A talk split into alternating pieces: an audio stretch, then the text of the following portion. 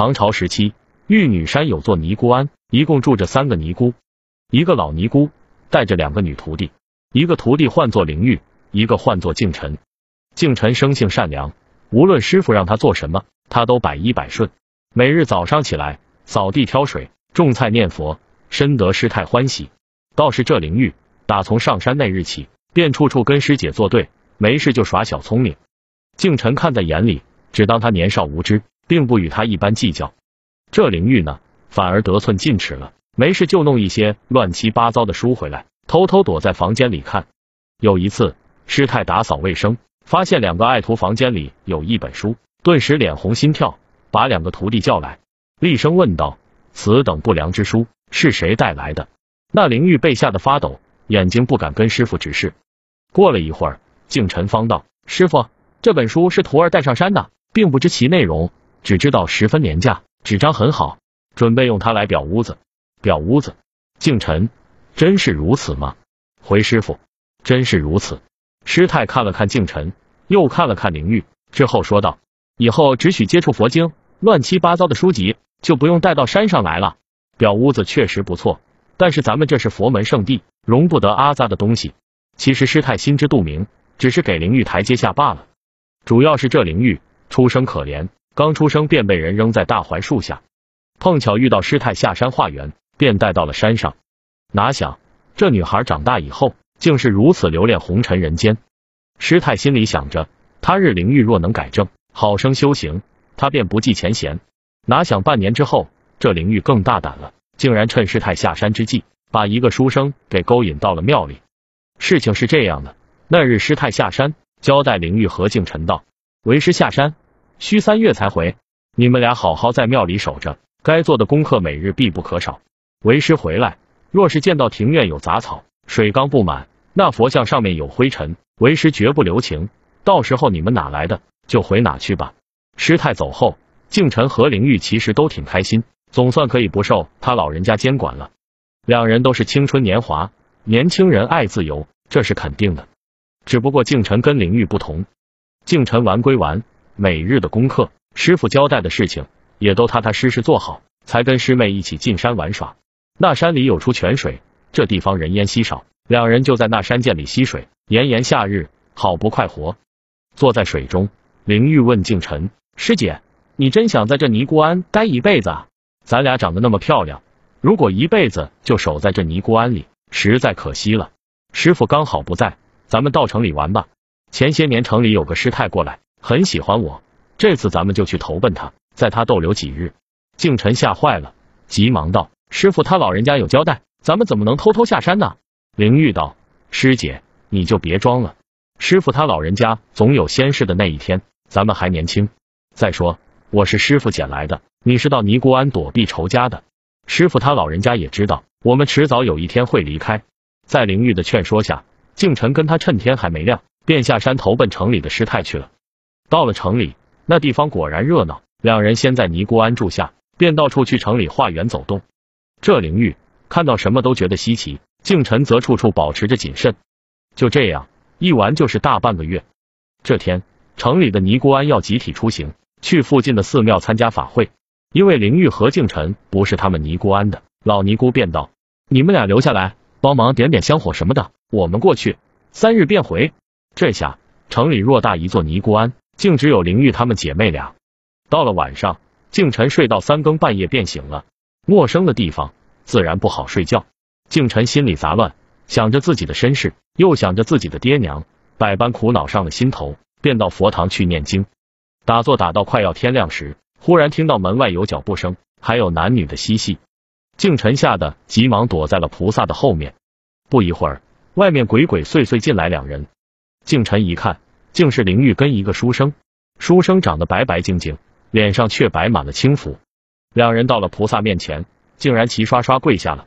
灵玉道：“佛祖在上，不是小尼不想修行，实在是凡心未泯。师傅也有让我们还俗的意愿。今日在街上遇到林秀才，实乃天意，愿佛祖成全我们。”灵玉说罢，便磕了响头。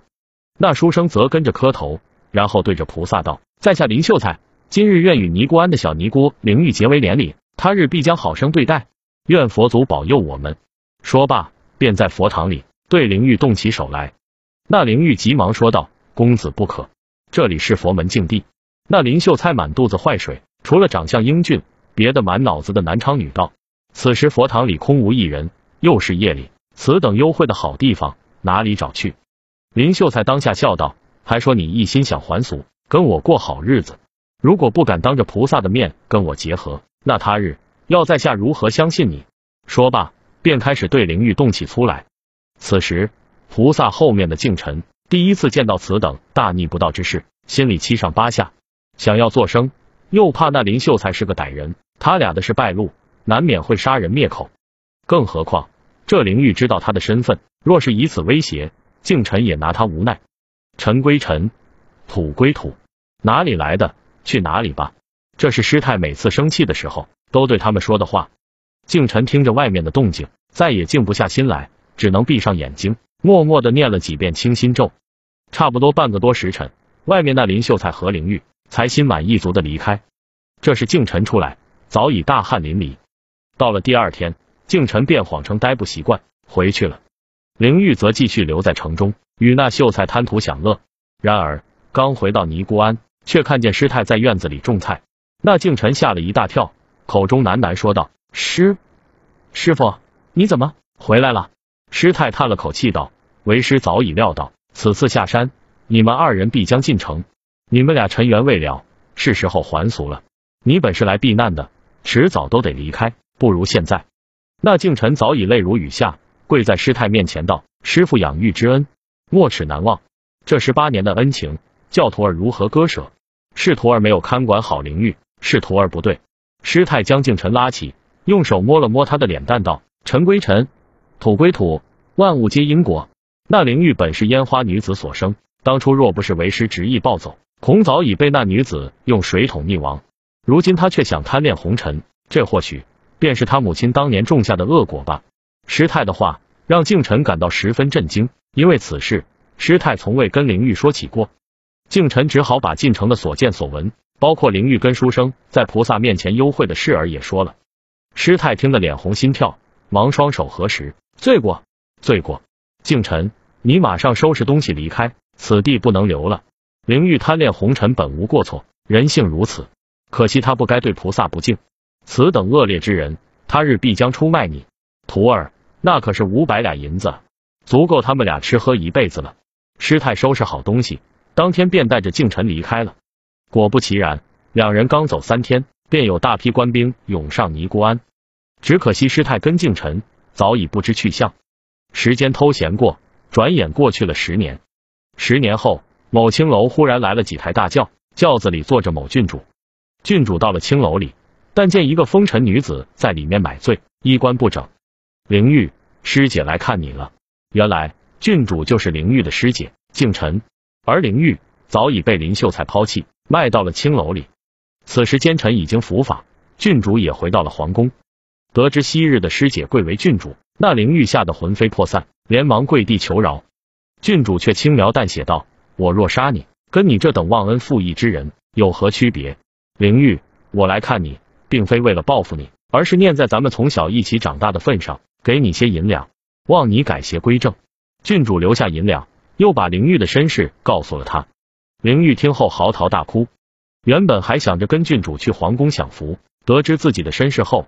灵玉才感觉造化弄人，郡主，你走吧，我已经知道我今后将去哪儿了。